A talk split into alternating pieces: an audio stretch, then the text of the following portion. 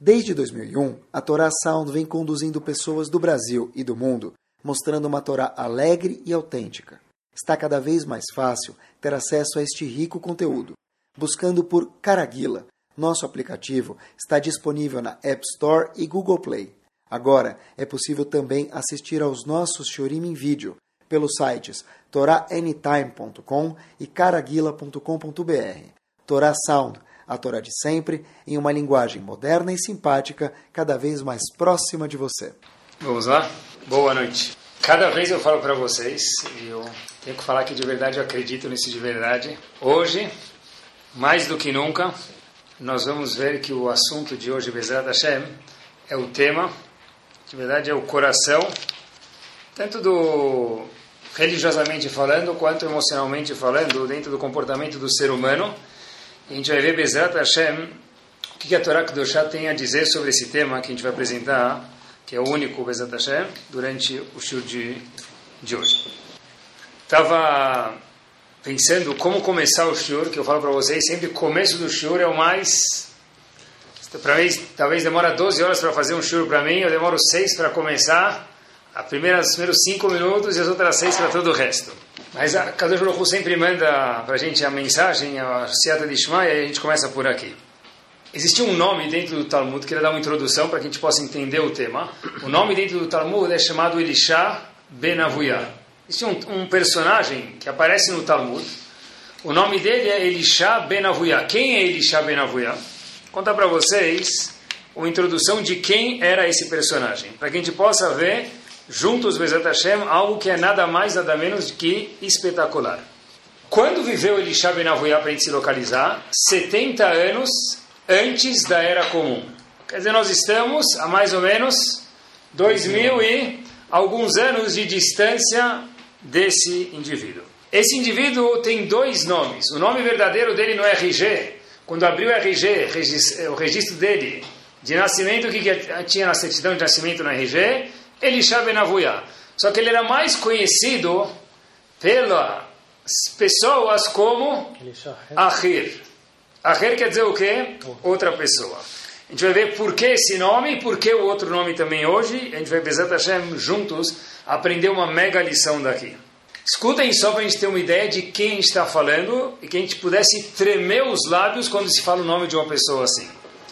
Quatro pessoas contra o Talmud em Maseret Hagigah na, no começo do Talmud, mais ou menos no meio da Gemara, do tratado, entraram no Pardês. Como a gente traduz Pardês em português? É, Jardim. Bosque. Que bosque é esse? Entraram onde? No Parque do Ibirapuera? Pegaram bicicletas do Itaú para passear? O que, que é esse Pardês? O que, que fizeram lá? Se a gente procurar, os comentaristas explicam que esse Pardês é chamado Gan Eden. Português, paraíso. Inclusive, a palavra paraíso do grego tem a ver com jardim, veio da palavra pardes. Quais são os quatro personagens que entraram no Gan Eden, no paraíso, enquanto em vida entraram lá? Diz o Talmud para a gente, no Tratado de Hagigah, mais uma vez, um, Benazai. Segundo, Ben Zomá. Terceiro, Elisha Ben Avuyah, que é o que a gente está se concentrando no estudo de hoje. E o quarto, o famoso Rabi Akiva quatro pessoas entraram em vida visitar, degustar, fazer um passeio aonde? No Gan Eden. Pessoal, que tipo de personagem a gente está falando? Não sei descrever para vocês. Pessoas que falar que eles eram especiais é uma mentira. Eles eram muito mais do que especiais. Foi sonho? Então, tem, tem discussão nos Mefarshim se eles entraram em vida, ou Tosfot, se não me engano, fala que eles tiveram talvez em português, isso, um déjà vu, alguma coisa assim que eles entraram em transe, como você falou mais, mas é, é, fica um pouco feio falar assim, porque é o chat natural do que eles entraram. De alguma forma, eles sim visitaram o Gan Eden. Não foi uma ilusão, de, de, de acordo com nenhum comentarista. Eles visitaram o Olamabá daqui deste Olamazé, deste mundo. Quem era Elisha Ben Avuyah, que é o que nos interessa, que é um dos quatro que entrou, que a gente mencionou, ele foi o professor de Rav Meir. Pessoal, Rab Meir é aquele que figura nas Mishnayot, que figura em inúmeras páginas do Talmud, uma atrás do outro. Quer dizer, mais uma vez, ele Shabenavuyah, ele entrou dentro do Gan Eden em vida. Ele foi professor de quem? Rabi Meir.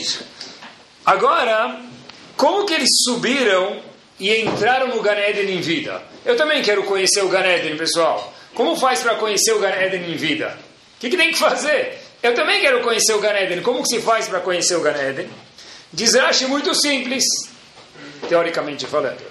Eles sabiam o nome de Akadosh Baruch Hu, e fizeram isso com santidade, não lo com impureza, com santidade entraram no Olamabá em vida através de usar o nome de Hashem, que a gente não conhece, e foram visitar, fazer um tour no Gan Eden.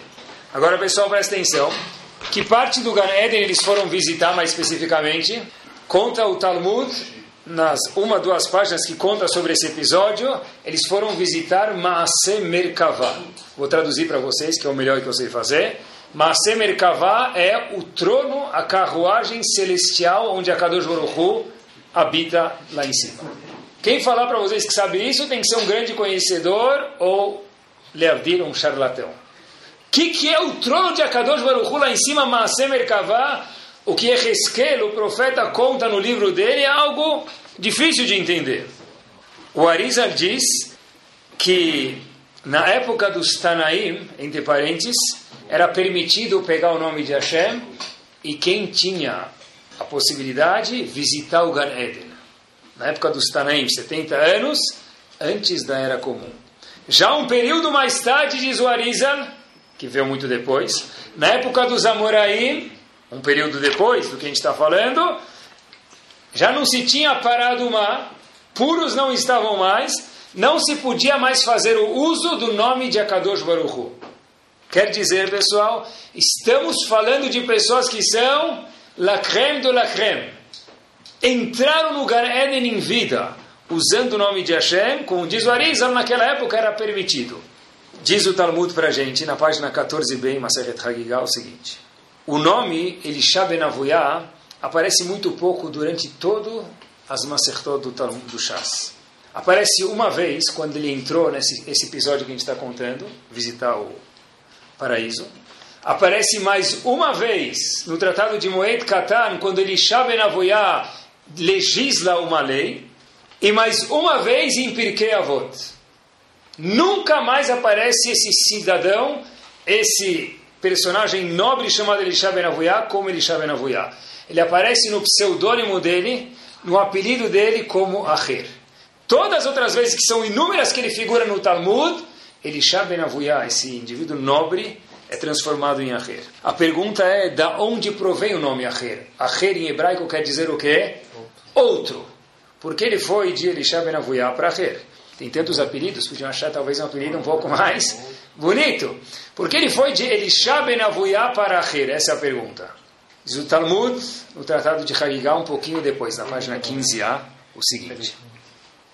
Elish, Acher ou Elisha Ben Avoyah, que é a mesma pessoa, a gente ainda não sabe por que se transformou em Aher, ele falou o seguinte: Deixa eu curtir um pouco o mundo. Sério? Aquele Elisha Ben que usou o nome de Hashem para entrar no paraíso junto com Rabi Akiva? O que aconteceu com ele?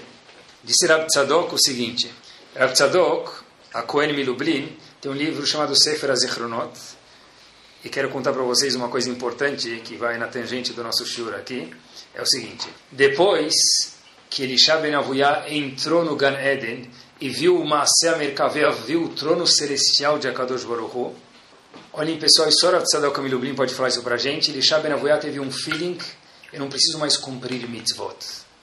Porque eu já atingi um nível espiritual tão elevado, por que eu preciso cumprir mitzvot? Eu entrei no paraíso, eu vi o Gan Eden, eu usei o nome de Akadosh Baruch junto com o Rebbe Akiva e mais dois tzadikim. Eu preciso ainda cumprir mitzvot. Diz o Talmud, deixa eu ir lá, foram juntos quatro, deixa eu ir lá curtir esse mundo. Na mesma época. Deixa eu curtir esse mundo. Entre parênteses, nós passamos por isso uma proporção menor também. Outro dia, faz tempo, faz, faz já faz uma década, eu fui comprar um carro uma vez e o despachante falou: Olha, desculpa, mas eu não vou poder entregar o carro para o senhor no dia prometido. Eu falei: Mas por quê? Teve algum problema? Ele falou: Não. Eu falei: Então por, por que, que não vai entregar? Eu tô, já vendi outro carro, estou sem carro, podia fazer a gentileza de me entregar. Na verdade, não tem nenhuma placa da sua religião disponível. Eu falei: Qual é a placa da minha religião, querido? Falou: Como? O senhor não é judaico? Da Judéia? Judaico. Falei, sim. Falou, a gente não tem nenhuma 5553 ou 5355. Não tem. Então a gente vai ter que esperar disponibilizar uma outra placa com esse mesmo número, com a gematria, já sabe a palavra gematria, numerologias total, para depois poder te vender o carro. É, muitas vezes, igual disse Rav Tzadok, Leavdil, sem poder comparar a gente com Elisha Ben Avuyah, mas em alguma proporção mínima, ele falou: Eu já cheguei no Gan eu ainda preciso cumprir a Lachot. Eu já tenho 5553 no meu carro. O Hamse que eu tenho na porta da minha casa tem o tamanho da menorá do Betamigdash. Eu ainda preciso cumprir Shabbat. Nós vemos isso dia a dia. Ou, tem alguns que falam, eu tenho aquela corda vermelhinha no pulso que usa. Se você usa, não precisa esconder, não tem problema. Alguém perguntou uma vez se aquela corda vermelha é segular para Parnassá para sustento? Eu costumo dizer que sim. A pessoa que vende fica milionária. Tá bom? Mas, ah, eu tenho pulseira vermelha, eu tenho 5553 no carro, mas meu Shmirat Shabbat deixa a desejar. Rezar, eu não rezo com minyan. Então ele chama Enavuyá numa certa proporção, se a gente pudesse comparar só para trazer até os nossos dias, falou, já cheguei no Gan Eden, você ainda quer que eu cumpra mitzvot? Voltamos. Diz o Talmud, e eu vou, eu normalmente não leio em hebraico ou em aramaico, mas eu tenho medo de falar, então eu vou ler e traduzir, pessoal. Vão ter paciência comigo de um minuto, um minuto e meio. Nafak, saiu Elisha ben aquele ser humano que viu a Kadosh Baruch que subiu ver em vida o trono celestial de Hashem. Ashkar Zuna, ele encontrou uma mulher de rua, uma prostituta, me permitam. Tava, ah, ele foi ter relações com ela e falou, olha, senhora fulana, Podemos conversar mais, de uma forma talvez mais íntima, vamos chamar de algum jeito? A Marley, ela falou para ele: Peraí, Velav Elisha Ben Avuyat, você quer ter relações comigo? Você não é o famoso nobre Elisha Ben Avuyat conhecido? Aí Elisha Ben Avuyat, aquilo aconteceu no Shabat. Pessoal, olhem como as pessoas eram diferentes antes, né? Antigamente. Elisha Ben pegou um figel. O que, que é figel? um rabo, um rabanete um, do, do, do chão, um nabo, pegou lá, arrancou do chão na Shabbat. Ela falou: Ah, esse aqui não pode ser Elisha Ben porque Elisha Ben nunca faria uma proibição da Torá, que é arrancar uma grama do chão, uma fruta da origem dela. Disse essa zona, essa mulher de rua, Acheru. Deve ser que outra pessoa, não pode ser Elisha. Daí para sempre o apelido desse antes tzadik, Elisha Ben Avuyah, professor de Rabi Meir, que entrou ver em vida o trono celestial de Akadosh Baruch se tornou Acher, o outro, segunda divisão. Acher, da onde veio Elisha Ben Avuyah? Da onde veio Elisha Ben Avuyah virou Acher? Porque a mulher da rua falou, até eu sei que não pode ser ele, porque um homem desse calibre não se interessaria por mim. Se ele arrancou uma flor no Shabat, da origem, como maçã do galho, deve ser que a é outra pessoa. Como é que é? Um Tana, uma pessoa que é da época dos, das pessoas que figuram nas Mishnayot, viu, há dois mil e poucos anos atrás, entrou vivo no Gan Eden, fez uma das Averot, que é Yehareg Aliavor, uma pessoa precisa dar vida por isso. É inconcebível. Por isso que eu não consegui falar para vocês sem ler. E me incomodou muito já faz tempo. Como é possível que uma pessoa fez isso? Isso o Talmud conta pra gente, tem alguma coisa que a gente pode aprender. Como é que ele subiu numa Semer no trono de Hashem e foi parar numa mulher de rua? Como é possível que uma pessoa teve um deslize dez vezes qualquer montanha russa, pessoal? Essa é a pergunta. Mas, se Hashem deu o problema da história, ele também deu a cura para que a gente pudesse aprender. A Gemara em conta na página 15 vê o que sim aconteceu com ele. A gente não pode julgar os outros, Mas a gente pode aprender. E é o que a gente vai fazer hoje à noite. Por que ele caiu? Por que ele foi para esse lugar tão desagradável procurar essa mulher? Se ele, diz o Talmud o, seguinte, Elisha Ben Avuyá, qual foi o paradeiro dele? Antes, o que aconteceu com Elisha Ben Avuyá que virou a Onde ele foi parar depois de 120 anos bem vividos, pessoal? Para a gente poder entender um pouquinho melhor, vou dar mais um passo. Aonde Elisha Ben Avuyá foi parar? Faleceu depois de 120, 20, 120 anos. O fim dele foi uma mulher de rua. Imaginem só que a verota ele já fez. Aonde ele foi parar, vocês acham? Diz o Talmud, no Geinom, no lado desagradável, contrário do paraíso, não dá para mandar ele, diz o Talmud. Mishum de Asak Beoraita. Ele estudou Torá. O estudo da Torá desse ser humano era tão, mas tão, mas tão precioso para Hashem que nem no lado ruim, depois de defeito que ele fez, ele não podia parar. Por outro lado, no Olam também não podia ir. Por quê? Porque ele acabou saindo do caminho. Era um Sefer Torá ambulante.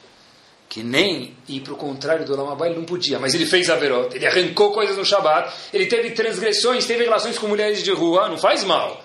Porque essa pessoa que a gente não consegue nem imaginar tem uma capacidade de estudo de tão grande que ele não conseguir, não conseguiram de uma forma legal, vamos chamar assim, no tribunal celestial, levar ele para um lugar desagradável lá em cima. Então, se ele teve um deslize, a gente escutou já mil vezes que quem desliza pode de novo o quê? Subir a ladeira. Porque Elisha Ben Avuyá, que virou a Rer, não voltou a ser Elisha Ben Avuyá.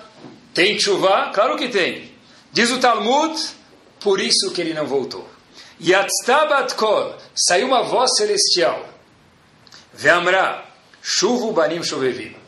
Filhos agitados, filhos bagunceiros, voltem para mim, façam chuva. Chutz, except Acher. Acher eu não vou aceitar. Por isso que ele não fez chuva. Como é que eu vou fazer chuva? Que saiu uma voz celestial, Hashem falou para mim, não volta. Como é possível que eu faça chuva? Não dá para fazer chuva. Hashem falou, olha, tem a fila de passaportes você, com esse passaporte, for direto, você pega o voo e volta para a sua cidade de origem. Eu não quero te receber. Você não vai ganhar visto para o meu paraíso. Pergunto, marcha, pergunta de um milhão. Eu não sei mais se é euro, se é dólar, que moeda que a gente vai usar. Mas pounds. Pergunto, marcha. Em davar, a chuva. Não tem nada que para na frente da chuva. Hashem aceita a chuva de todos. Como é possível que saiu uma batkor e disse Todo mundo volta a Bitshuva. Eu aceito qualquer um, menos uma pessoa. Quem? Elisha Benavuyá. Como é possível isso? Mas está escrito Hutz, muito bem. Mas aí tudo bem. Isso pode ser que Hashem, talvez a chuva dele seria mais difícil. Mas o Talmud falou, Hutz Meacher, eu não quero você. Nem é difícil. Nem difícil, não tem. Você, por favor, não aparece na porta do meu consulado, porque visto para você, para o paraíso, não vai ser entregue. Não tem como entregar. Hashem falou, chuvo, Hutz Meacher, eu não vou aceitar chuva de ninguém. O Marchá ainda pergunta, o ainda pergunta, mas Hashem sempre aceita chuva. Das quatro pessoas, ele foi o único. Foi o único. Cada um agora conta de um, mas a gente vai se fixar sobre ele hoje. A resposta é a seguinte. Aher, para responder a pergunta do Manchá, todo mundo pode fazer chuva. Como pode ser que ele escutou essa voz celestial, essa pergunta do Manchá? A resposta é a seguinte. Aher tinha uma imagem criada seguinte. Olha, Hashem não vai aceitar minha chuva. Eu vi o que eu fiz, eu vi aonde eu cheguei, agora eu nunca imagino que a Kadosh Baruch Hu vai aceitar a minha chuva. Por conseguinte, ele acabou escutando o que ele queria. Chuvo banim shovevim chutz meacher. Por quê? Porque quando a pessoa imagina escutar alguma coisa, ele acaba escutando o quê? Da forma com a qual ele está predisposto a escutar. Olhem, olhem que era, olhem que que era Elisha Ben Avuyá. Elisha Ben Avuyá, eu falei para vocês, era professor de Rav Meir. Elisha Ben Avuyá estava passeando de cavalo no Shabat, que é proibido. Atrás dele estava correndo Rav Meir, o aluno dele, que era um tzadik. Falou, Elisha Ben Avuyá para o seu aluno, para, não vai atrás de mim. Rav Meir falou, por quê? Elisha Ben Avuyá falou, existe um perímetro no Shabat, chamado Tehu, que não se pode passar, inclusive a pé no Shabat. Ele falou, olha, aqui termina o perímetro e você não pode andar. Então o Rav Meir para. Pergunta Rav Meir para ele Shabenavuyá, Irav, você, se eu não posso andar, você está me ensinando, você também não pode. Disse ele, como assim? Já te falei, eu escutei uma batkor, uma voz celestial de Akadosh Baruch que disse o quê? Chuvo banim shovevim, chutz meacher. Todo mundo está liberado, visto para o passaporte mil anos de entrada para o paraíso. Chutz meacher, Hashem não quer, não quer. Parece que a lição daqui, que fez um homem gigante, que gigante é pouco, sair do caminho e não voltar mais e ficar taxado como arreira até ao fim da história do mundo, um homem que viu o trono celestial de Akadosh Baruch e tudo que a gente mencionou até agora, é o seguinte, quando nós fazemos, criamos ou temos uma imagem de cada um de nós próprios, essa imagem pode ser tão forte que é capaz de deixar um aher não se transformar de volta em Isha Ben Por quê? Porque essa imagem que eu tenho da minha própria pessoa, se é esse quem eu me vejo, é isso provavelmente que a Kadosh fala de mim, e é isso provavelmente o que Hashem quer de mim. Ele não quer mais saber de mim. Então, essa Batkol, deve ser que ela estava falando para mim, eu não tenho mais como voltar em chuva, é impossível. Hashem falou isso para ele? Nunca falou. Mas é o que? O que eu imagino é o que eu acabo escutando. Um Tana com sentimento desse pode desabar. O que, que sobra de nós, simples mortais, comparados com Elisha Ben Avoyah, me permitam, somos menos que simples mortais no século 21. Se Elisha Ben Avoyah caiu, uma pessoa que não tem um bom feeling de si próprio, aonde ele pode se manter? Em que cavalo ele pode ficar de pé? Nenhum. Porque se Elisha Ben Avoyah, que subiu com o nome de Akadosh Baruch viu o trono celestial de Hashem, falou, eu não tenho mais volta porque é isso que eu me enxergo, como que eu, que não me sinto bem comigo mesmo, posso me manter como um ser humano ou como um Yehudi? O personagem dessa história foi que contou a história e para a gente ver quanto vale a imagem que eu tenho da minha própria pessoa. 13 anos de idade, ele tinha quando ele passou por essa história, ele conta o seguinte. Vamos chamar ele de Reuven, que 13 anos ele estudou em Shiva chamada Chachmei Lublin, a famosa Shiva, que é parte do, da turnê da Marcha da Vida, para entrar nesse Shiva é famoso que tinha que saber 200 páginas frente e verso do Talmud de cor. Era só quem era top. Ele conta que para estudar lá precisava ser aceito e ainda precisava ter um lugar para dormir. Onde dorme quem estuda lá? Alguns lá, e quem não tem lugar dorme aonde? Se vira. Ele disse que ele achou o lugar dele ser dentro do banco do Knis. A sinagoga de Chachmei Lublin, que hoje é que a gente vê reforma, reformada, mas alguma coisa era o que era antigamente, pelo menos a estrutura. E lá ele dormiu na, no banco da Yeshiva de Chachmei Lublin. No inverno, conta ele que o frio da Europa é muito gelado e havia uma fresta na janela que não se fechava. Ele deitou lá perto, da onde ele podia dormir, conseguiu se acomodar. E no meio da noite estava com muito frio, ele estava não conseguia dormir fingia que estava dormindo para tentar dormir, como a gente faz às vezes à noite, preciso dormir, preciso dormir, mas não consigo. Fecha o olho, fala que está dormindo, vê se funciona. Fez a mesma coisa. De repente, no meio da noite, ele finge que ele está dormindo, mas ele sabia que ele estava acordado. E de repente aparece na frente dele Rav Meir Shapira Zichron Libracha, o Rosh Shiva de Yeshivat Chachmei Lublin e o fundador do conceito chamado Daf Yomi, que é muito famoso hoje em dia. Vem o Rosh Shiva, cobre esse menino Reuven e volta para os afazeres dele, volta a dormir, achando que o menino não tinha visto isso, mas o menino estava acordado. História bonita, mas isso não é nem o começo da história. E olhem que história. Dois anos depois, esse menino tinha 15 anos de idade, Reuven. Ele está na fila de seleção dos campos de concentração. Ele contou tudo isso. E de repente ele começa a entender que quando o guarda da frente vai fazendo a seleção, direita, esquerda, direita, esquerda, havia uma certa lógica. Os velhos vão para o lado indesejado, quer dizer, tudo era indesejado naquele momento, mas menos desejado. As crianças vão para o lado indesejado. E quem pode sobreviver são as pessoas que o quê? Tem algum métier, sabem fazer alguma coisa. De repente, o guarda grita na frente da fila precisam-se de carpinteiros. Precisam-se de carpinteiros. O indivíduo que está na frente dele fala: Eu sou carpinteiro. Ele falou, eu também quero falar que eu sou carpinteiro, mas assim provavelmente a filha inteira quer falar. E se eu falar que eu sei ser carpinteiro, e eu não conseguir ser carpinteiro, o que vai acontecer comigo? Pior do que aconteceria se eu tivesse falado a verdade. Então ele falou que não tinha o que fazer, já sabia o fim dele. O indivíduo aponta para ele e fala: Você sabe fazer alguma coisa? Você sabe carpintaria? Diz ele que não sabe como, mas naquele momento ele próprio contou: apareceu uma imagem de Rav Meir Shapira Milubrin, Rosh Shivad Milubrin, cobrindo ele às duas horas da manhã, trazendo ele para mais perto, mais longe da janela, mais perto do centro do Betamidrash, quando ele estava em Milubrin e cobrindo ele. Disse ele para si mesmo, naquele flash, Rav Meir Shapira Milubrin, o grande tzadik, saiu da cama dele às duas da manhã e veio me cobrir, não era comum fazer isso com outras pessoas. Deve ser que eu não sou qualquer pessoa. Ele não me cobriu para que eu pudesse morrer aqui. Logo levantou a mão e falou: Eu também sei ser carpinteiro.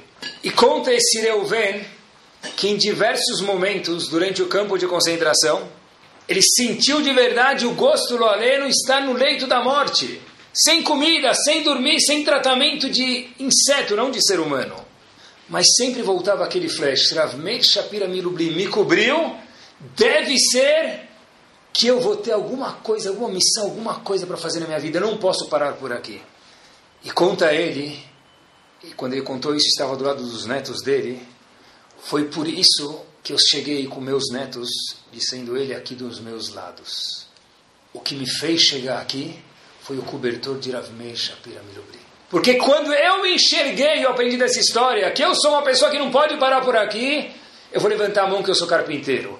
Quando eu fiquei 20 horas sem comer, 20 anos, 20 dias sem dormir, não deve ser que eu vou parar por aqui, eu vou continuar vivendo. Como eu não sei? Isso é problema de Hashem. Porque se alguém tem uma boa imagem de si, essa pessoa é capaz de passar pelas situações mais difíceis que existem. E lo aleno, uma pessoa que tem uma imagem horrível de si, qualquer situação, qualquer lombada, parece o Monte Everest para ela. Olhem só o que disseram Rahamim para a gente. No ano de 1200 viveu um Rav, que aparece em qualquer Rumah, chamado Mikraot Dolot, chamado Ibn Ezra, Rav Abraham Ibn Ezra. No começo da, aliá, da segunda aliá de Parashat Kitissa, ele fala o seguinte: qualquer pessoa que não sabe o valor dele, o valor da alma que ele tem, o valor da essência que ele tem. Chokhmah malo. Que vale toda a sabedoria que ele tem? Não adianta nada você ser formado em Sorbonne ou em Oxford e não você achar que você é um lixo, o seu diploma vai se transformar num lixo extra large. Diz Ibn Ezra, se você não sabe o valor que você tem, Chokhmah malo. Olhem para o mundo. Não são todas as pessoas que são bem versadas por aí são as mais sábias. Grande parte delas são aquelas pessoas que confiam bastante e têm uma boa imagem de si próprias. Se Shur não fosse tão importante, na época de Elisha Ben que já era, na nossa geração, certeza que é. Por quê? Outro dia estava escutando uma conversa de alguma mãe, falou, olha, eu preciso achar uma boa psicóloga para o meu filho. Nada contra, adoro psicologia, e tem muito a contribuir e ajudar. Faço questão de reiterar isso. Adoro e acho que tem muito a contribuir e reiterar. Mas tudo na vida tem parâmetros. Por que, que a senhora precisa colocar a filha da senhora, o filho, melhor dizendo, na, na psicóloga? Senhora Rabino, todos os amigos dele vão. Fica demodê não colocar meu filho na psicóloga ou no psicólogo. Não é história da carrocinha, mas Shehaya Kar Aya. Exactly that way. Exatamente assim aconteceu. Quem ficou surpreso é porque vive em outro mundo. Porque no mundo de hoje em dia, ah, quer dizer que quem vai não quer dizer que quem vai. Quem vai porque precisa, e quem precisa não tem nada de errado, e pode ser ajudado, e vai crescer, vai ser fantástico. Não é o ponto, mas o ponto é, se todo mundo vai, mesmo que eu não preciso, então eu preciso criar uma razão para ele ir. Que ridículo. Eu não quero que ele seja único diferente. Por quê? Porque esse é o novo trend. Né? Agora tem iWatch. Então tem iPsycho também. Se todo mundo vai, por que eu não vou ir? E a pergunta é, por que, que de fato todo mundo vai? Por que as pessoas hoje vão? Por que vão? E de novo, vou reiterar, para ninguém ficar bravo comigo aqui. É o seguinte, é muito importante e tem uma função muito importante. Eu adoro psicologia, eu estudo, gosto, estudo bastante, quando eu posso aprender sempre aprendo. Mas, de novo, é que tem limites. Não, é, não tem necessidade, vou criar uma necessidade para ir. Porque hoje existe uma tendência, um trend novo de precisar ir em psicóloga. A resposta, eu acho que é a seguinte. As pessoas hoje são muito mais frágeis. Quanto mais frágil eu sou, menor é minha autoestima, menor é minha visão de quem sou eu. Em Halab, a palavra autoestima, coloca no Rav Google Tradutor, autoestima, ele vai te responder o quê? Ruhand Bet, Ruhunam, vai dormir. Autoestima em árabe? Não existe isso, autoestima. Por quê? Porque em Halab ou na Polônia, o que quer dizer autoestima? Como assim autoestima? Não existe, é um palavrão isso. Por quê? Há uma década atrás, uma geração atrás, melhor dizendo, por quê? Porque as pessoas estão acostumadas a levar pancadas na vida. Se você quer vir da Polônia de Hala para o Brasil, ou para os Estados Unidos ou para Israel, você vai pegar um barco, esse barco vai balançar, vai chacoalhar, sua esposa vai estar grávida, vai, vai vomitar, vai não perder o bebê, vai chegar na costa, vão, ref, vão mandar o barco de volta, vai vir nadando se quiser para o Brasil. E aí você vai chegar no Brasil, molhado, aonde você vai? Se vira. Com que dinheiro? Se vira, meu amigo. Que língua você fala? Anabiddak. Se você falar para o seu serviço Anabiddak, ele vai te responder o quê? Kuma? Se vira. A geração passada soube, porque teve, infelizmente, que nunca mais precise, fugir de guerras, viajar meses de barco, entrar num país sem saber o idioma, e sem ninguém querer escutar ele e saber o que ele tem a dizer. Hoje, uma geração depois, se um professor falar para um aluno, digam se é verdade ou não, um decibel acima do tom, o pai e a mãe vão na escola com o telefone do avocado, lawyer, advogado, como você ousa falar assim com meu filho? Ele vai ficar agora a vida inteira no psicólogo por sua culpa. Nós somos mais frágeis, é uma mitzvah, é uma realidade. Não dá para discutir com isso. Quem falar que essa mesa não é de vidro, é ridículo isso, porque ela é de vidro. Nós somos mais frágeis. Antes, se andava de burro. Na nossa geração, se andava de ônibus. Hoje em dia, não se anda de táxi, porque o motorista busca e o motorista leva. Essa é nós não estamos reclamando isso, a gente está analisando para aprender alguma coisa juntos. Nós somos mais frágeis se torna mais importante esse tema da minha imagem pessoal. Porque quanto mais frágil eu sou, está escrito no adesivo da companhia aérea aquela mala. Você trouxe uma coisa chique de cristal que você ganhou? Handle with care. Cuidado no transporte. Todos nós hoje em dia andamos com uma etiqueta na testa. Cuida. Eu lembro na escola, tinha sempre aquele exercício Mi Amar El Mi. Tanakh. Lia Marleni, isso. Quem falou para quem? Quando era Shmuel para Shaul, eu colocava Shaul para Shmuel. Quando era Shaul para Shmuel, eu colocava Shaul para Shaul. Eu aprendi saindo da escola sem Shaul e sem Shmuel e com a nota também não muito agradável. Eu nunca acertava. E quando eu achava que era inverso, eu colocava inverso, também errava. Põe a Shemel Moshe, acerta. Agora, agora, pessoal, havia outro exercício na prova, Mi, Ani. Mas é um personagem que eu também não acertava. A pergunta que eu queria fazer para cada um de nós, no tempo que a gente tem aqui, é Miani, quem sou eu? Essa pergunta. Agora, quem sou eu? Quem você é depende da imagem que você tem de si próprio. Repito, Miani, quem é você? Simples. Depende da imagem que você tem de si próprio. Eu li uma história que eu vou contar para vocês, é a melhor história que eu já li na minha vida. Quando eu li a história, eu entrei em contato com o escritor dessa história. Eu falei para ele, desculpa, eu li os seus livros, li alguns livros, mas eu, eu vou ter que te fazer uma pergunta um pouco ousada. Essa história é verdade? Ele me respondeu o seguinte: se eu escrevi no meu livro, é porque ela é verdade. Eu falei, certeza? Ele falou, olha, você não confia em mim? Eu falei, claro, confio, eu conheço o senhor, mas... Ele falou, essa história também é verdade. Olhem o que, que é a imagem que a pessoa tem de si próprio, e já que a gente é tão frágil, olha quando a gente precisa cuidar disso. Mas olha onde a imagem leva a pessoa. A história se passa com uma pessoa, vamos chamar de Reuven. Uma história verdadeira, tá bom? É outro Reuven. Reuven, Nova York, sentado no parque em Manhattan, acabado. Triste, cabisbaixo. Famoso Reuven, é uma pessoa tão bem sucedida nos negócios, cabisbaixo hoje, o que aconteceu? Chega um indivíduo do lado dele, encosta nele e fala: Ei, Habibi, Shubakir, o que aconteceu? Falou: Você quer saber o que aconteceu comigo? Se ele sim, falou: Nunca te vi, mas vou te contar. Então disse Reuven, aquele indivíduo que estava sentou no banco do lado dele: Olha, o que aconteceu comigo, como eu estou e porque eu estou assim, é simples. Eu tinha um business grande, era um mega empresário, fiz uma negociação ruim, que levou a segunda, que levou a terceira, que levou a quarta, agora estou devendo dinheiro.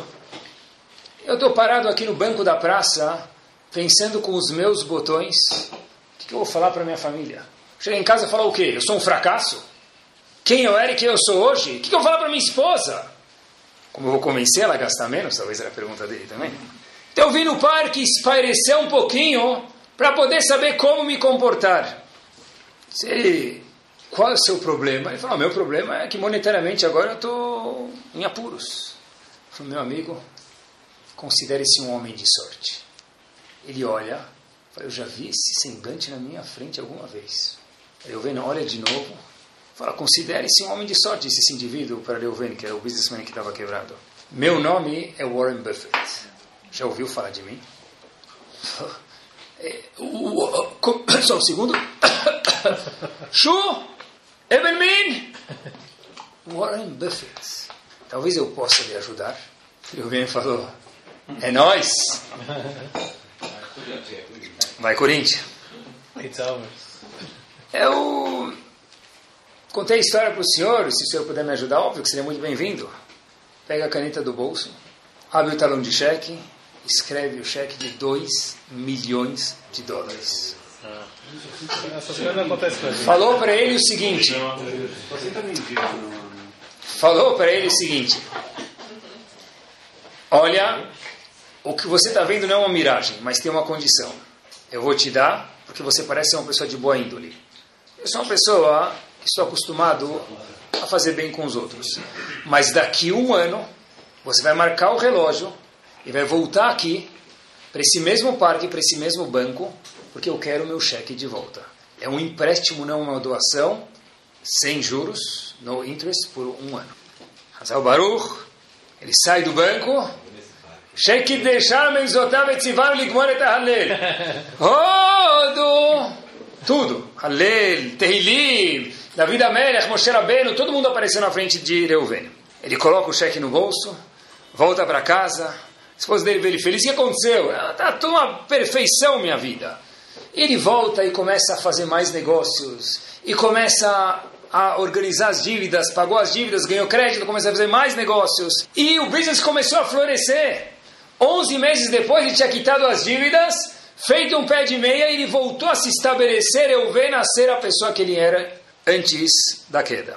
Só que ele precisava devolver 2 milhões de dólares. Faltava um dia, ele não conseguiu dormir já, não pelo dinheiro, pela, o dinheiro ele já tinha, pela caratató, pela gratidão por aquele santo que apareceu na frente dele, chamado Warren Buffett. Ele chega no parque, alguns minutos antes, 10 para as 10 da manhã, faltavam-se 10 minutos para as 10 da manhã, e como um relógio inglês, às 10 da manhã aparece o mesmo senhor do lado dele e fala para ele: Good morning, bom dia. E aí, como foi? Fala: Como foi? O mesmo How are you que o senhor me perguntou o ano passado, eu falei para você, Yane, hoje, Hamdulillah Salam, eu te respondo. Meu amigo, não tem ninguém mais feliz do que eu. Você mudou minha vida. O seu cheque mudou minha vida. Eu vou te contar uma coisa, disse Reuven para Warren Buffett.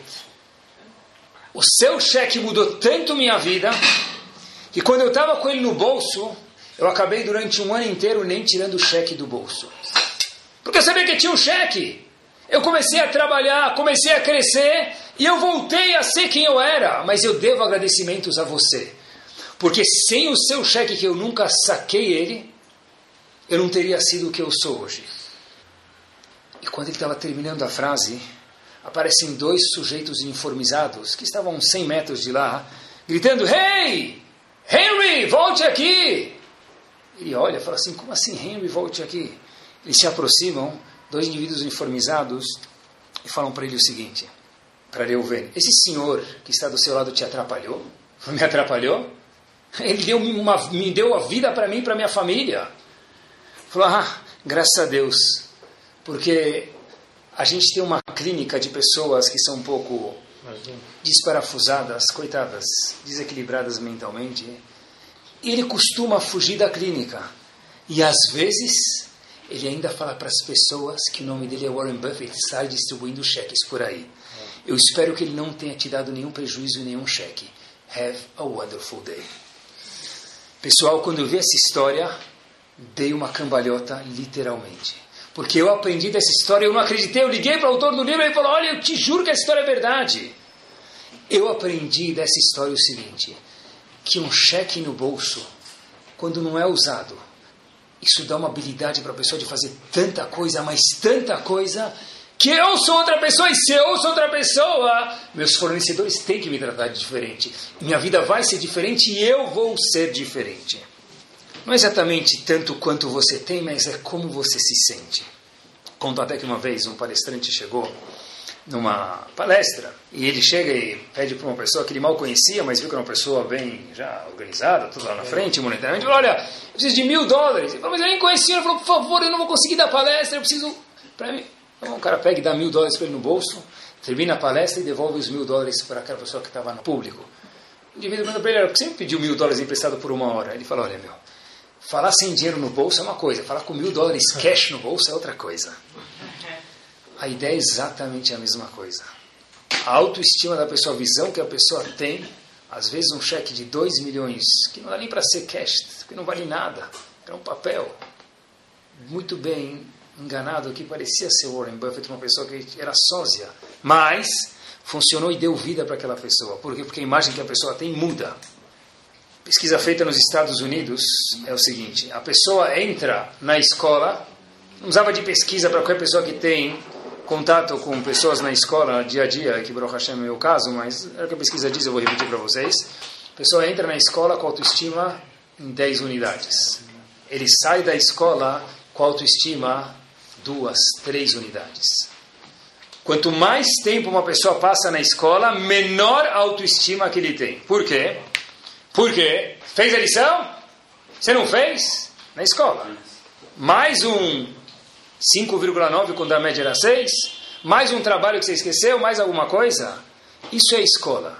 Isso está fora do nosso alcance e com certeza eles fazem o melhor trabalho possível, mas deve ser que acontece. E nós em casa? Essa é a pergunta. Porque a voz está escrito Lo alecha ligmor. Você não precisa terminar tudo e nem seu filho. Ele não precisa saber mandarim, taekwondo, chai chin chuan e ser um médico que você imaginar que ele fosse. Ele não é.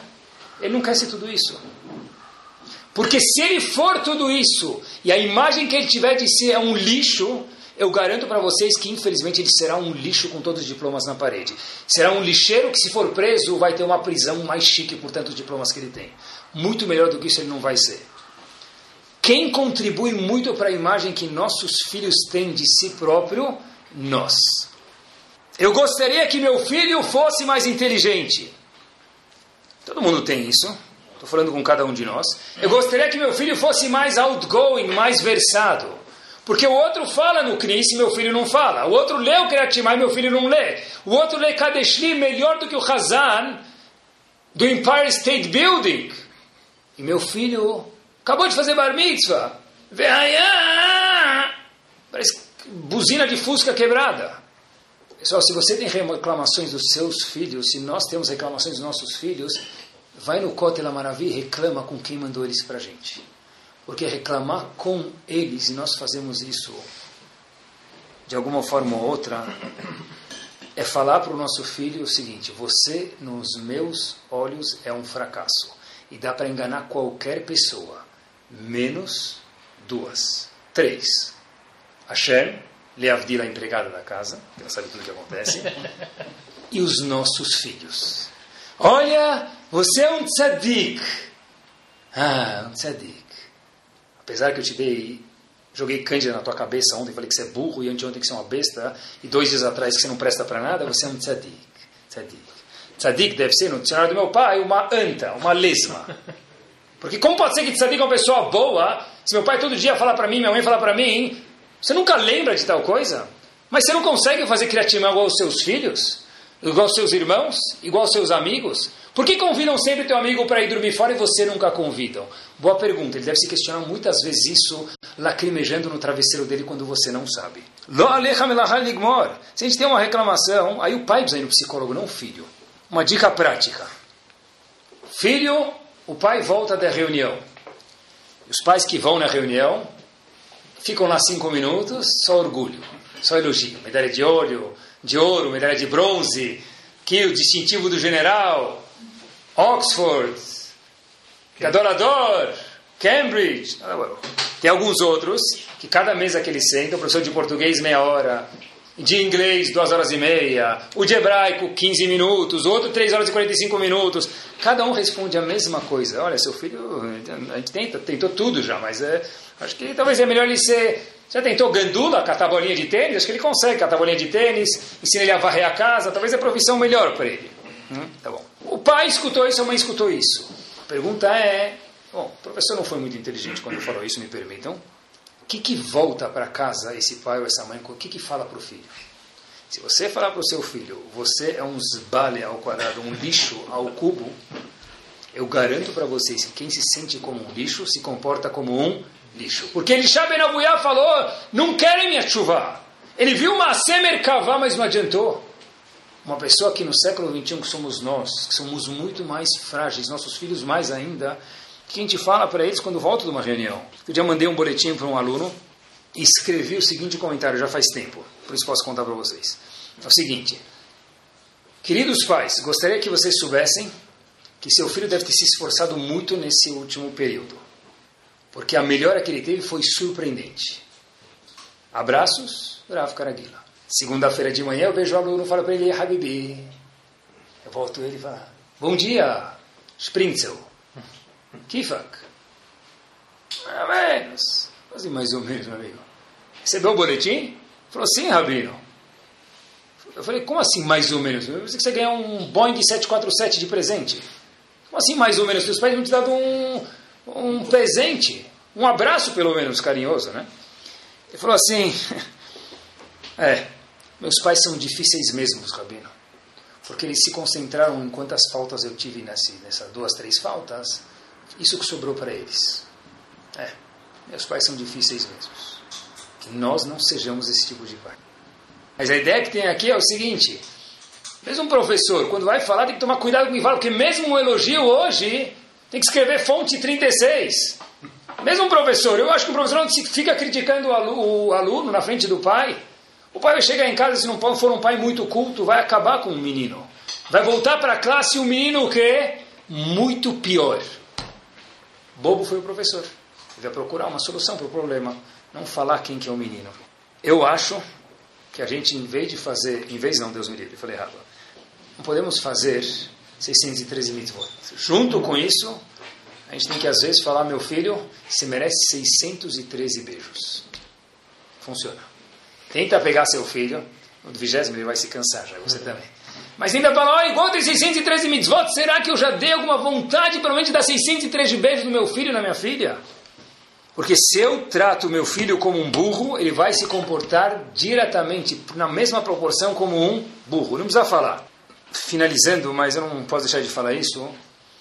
Dar carinho para os filhos é diretamente relacionado com a autoestima, a visão que eles têm de si próprios e é algo insubstituível. iPhone 6, iWatch 6, iSaharot 48. É isso, iSbale. É. Pessoal, presta atenção. Porque eu dei um, I, um iWatch para o meu filho 6 com tela de 48 polegadas, isso não quer dizer que eu não preciso amar ele que não preciso dar um abraço nele, dar um beijo nele e falar: olha, você é o cara para mim. iPhone 6 e iPhone 7, o computador, um computador em cada banheiro que ele tem, um cada pia, não substitui o amor para os filhos. Por que eu falo isso? Porque as pessoas falam: ah, eu já dei tanta coisa ao meu filho: moto, carro, avião, telescópio. Eu ainda preciso dar carinho para ele. Frase que ouço frequentemente. precisa dar antes carinho e depois as outras coisas que você pode também. O insubstituível é o carinho, físico e verbal. Nada substitui a visão que meu filho, minha filha tem de mim, pai ou mãe. O que o meu Rav acha deles, o que o amigo acha deles, ainda não é o que as crianças consideram. O que as crianças mais consideram, pessoal, levem essa palavra que eu estou falando para vocês no fundo do coração, é qual visão nós, pai ou mãe, temos deles. Se eu, pai ou mãe, acho meu filho um fracasso, mesmo que todo mundo fala que ele é bom, quando ele subir para falar em público, quando ele subir para falar o Kriyat Shema, a primeira imagem que vai aparecer qual que é? Igual aquele Reuven. Falou, olha, Rav Shapira me cobriu, eu sou o cara, eu não vou parar por aqui. Isso que fez ele ter netos e contar essa história. Se meu pai acha que eu sou sem ninguém, então eu vou gaguejar lá no meio, eu vou ficar com medo, eu vou travar eu nunca vou dar um passo à frente quando alguém me convidar para fazer alguma coisa. Limites não é uma contradição de autoestima. Poxa, Rabino, essa é a frase top 10 parades. Eu não consigo falar não para o meu filho, porque eu tenho medo de perder meu filho se eu falar não para ele. Repito, eu não posso falar para ele não ir até tal lugar, ou sair com tal pessoa, ou viajar para tal lugar. Sabe por quê? Porque eu tenho medo de perder os meus filhos. Vou contar para vocês uma história que aconteceu em Nova York, curta. Um episódio, não uma história. Uma escola que é chamada Modern Orthodox. Depois vocês procuram o que quer dizer isso, tá bom? Tá bom? Ligaram para o diretor da escola. Menos de 10 anos de idade tinham as crianças. Bem menos. E os pais estavam reclamando que os filhos foram convidados na escola, o diretor, um amigo da classe, e, esse, essa, e, essa, e essa festa foi numa discoteca em Manhattan. Nós chamamos que uma criança de 7 anos tem que dar uma discoteca de Manhattan. Reclamaram com quem? Com o diretor da escola. E o diretor da escola perguntou o seguinte: tá bom, deixa eu, avaliar, deixa eu averiguar com a mãe. Ligou para a mãe e falou: olha, Poxa vida, por que, que a senhora fez uma festa para 7 anos de idade, numa discoteca de Manhattan, com coisas que tem 18 anos de idade, que fazem lá numa balada? Numa... Não combina com pessoas de 17, com 7 anos de idade. Essa mãe respondeu o que para o diretor da escola? My son asked for it. Abu Sakana Mon filho a demandé. Meu filho pediu. Então, por, óbvio, se eu gosto dele, eu vou dar uma arma apontada Atire em quem você quiser. Histórias que aconteceram e acontecem com pessoas super, super, hiper intelectuais e de classe econômica alta. Não são ignorantes, mas em parte sim são ignorantes. Porque se meu filho pediu, eu dou para ele achando que eu gosto dele, isso é o maior sinal de, de, de detestar um filho. Amar não é limitar, não é falar não para os filhos, sempre. Mas quem ama uma pessoa de verdade, limita. Se você não consegue limitar seus filhos é porque não tem amor. É outro problema, não são os limites. E os filhos perguntam muitas vezes o seguinte: Rav, por que os pais do meu amigo não deixam ali para tal lugar e os meus pais me deixam e não perguntam que horas eu chego em casa? Os pais de, de verdade devem estar falando que eu quero ser legal com meu filho, mas o filho se questiona: por que os pais do meu amigo não deixam? Meu pai nunca pergunta. Por quê? Porque amar não é só limitar.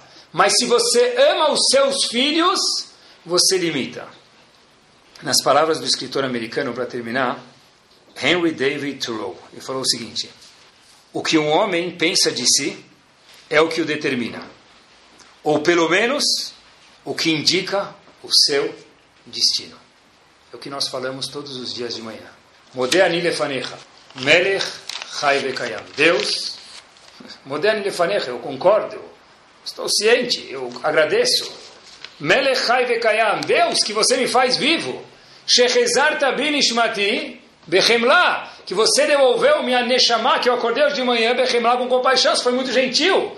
Rabá emunatecha. O que quer dizer Rabá emunatecha? Não Rabá emunati, tolice. Eu não estou falando para Hashem que eu acredito em Hashem. Rabá emunatecha quer dizer o quê? Você, Hashem, confia em mim. Exato Hashem, que nós possamos também confiar nos nossos filhos, que nós possamos confiar nas nossas esposas, que nós possamos confiar nos nossos maridos, pessoal. Uma pessoa que ele confia nos outros, independente de quanto ele tem dentro de si, essa pessoa é um canhão. E quanto mais críticas a gente faz, quanto mais a gente coloca eles para baixo, infelizmente, a força da gravidade é muito maior, ela faz a pessoa ficar cada vez menor e menor. Que Bezat Hashem, a gente possa fazer eles crescerem, possa fazer essa geração que não é fácil, que ela é frágil crescer, da cor, da força aí, pelo menos um elogio de vez em quando, pelo menos um beijo de vez em quando, um abraço, um pa... não é aquele beijo no bar mitzvah no filme que todo mundo está vendo, aquilo não vale nada, aquilo é bobeira. É o abraço à noite antes de dormir, é o abraço antes de, não quando chega de viagem, bem-vindo, bem quando você gastou. Não é isso. O abraço é, que legal. Poxa, você tirou cinco na prova, deixa eu ver o que você acertou. Olha, você sabia isso, isso, isso, isso, que legal. Como você conseguiu estudar tudo isso? Agora que eu já fiz você confiante das cinco que você acertou, posso perguntar por que você não acertou a sexta. Porque aí eu construí você e te fiz uma pergunta. Não fiz de você um fracasso. Apesar da Shem que a gente possa construir nossos filhos, e quem sabe algum dia no parque a gente encontre um Warren Buffett de verdade por aí. Sound, desde 2001, aproximando a Torá dos Yehudim e de você.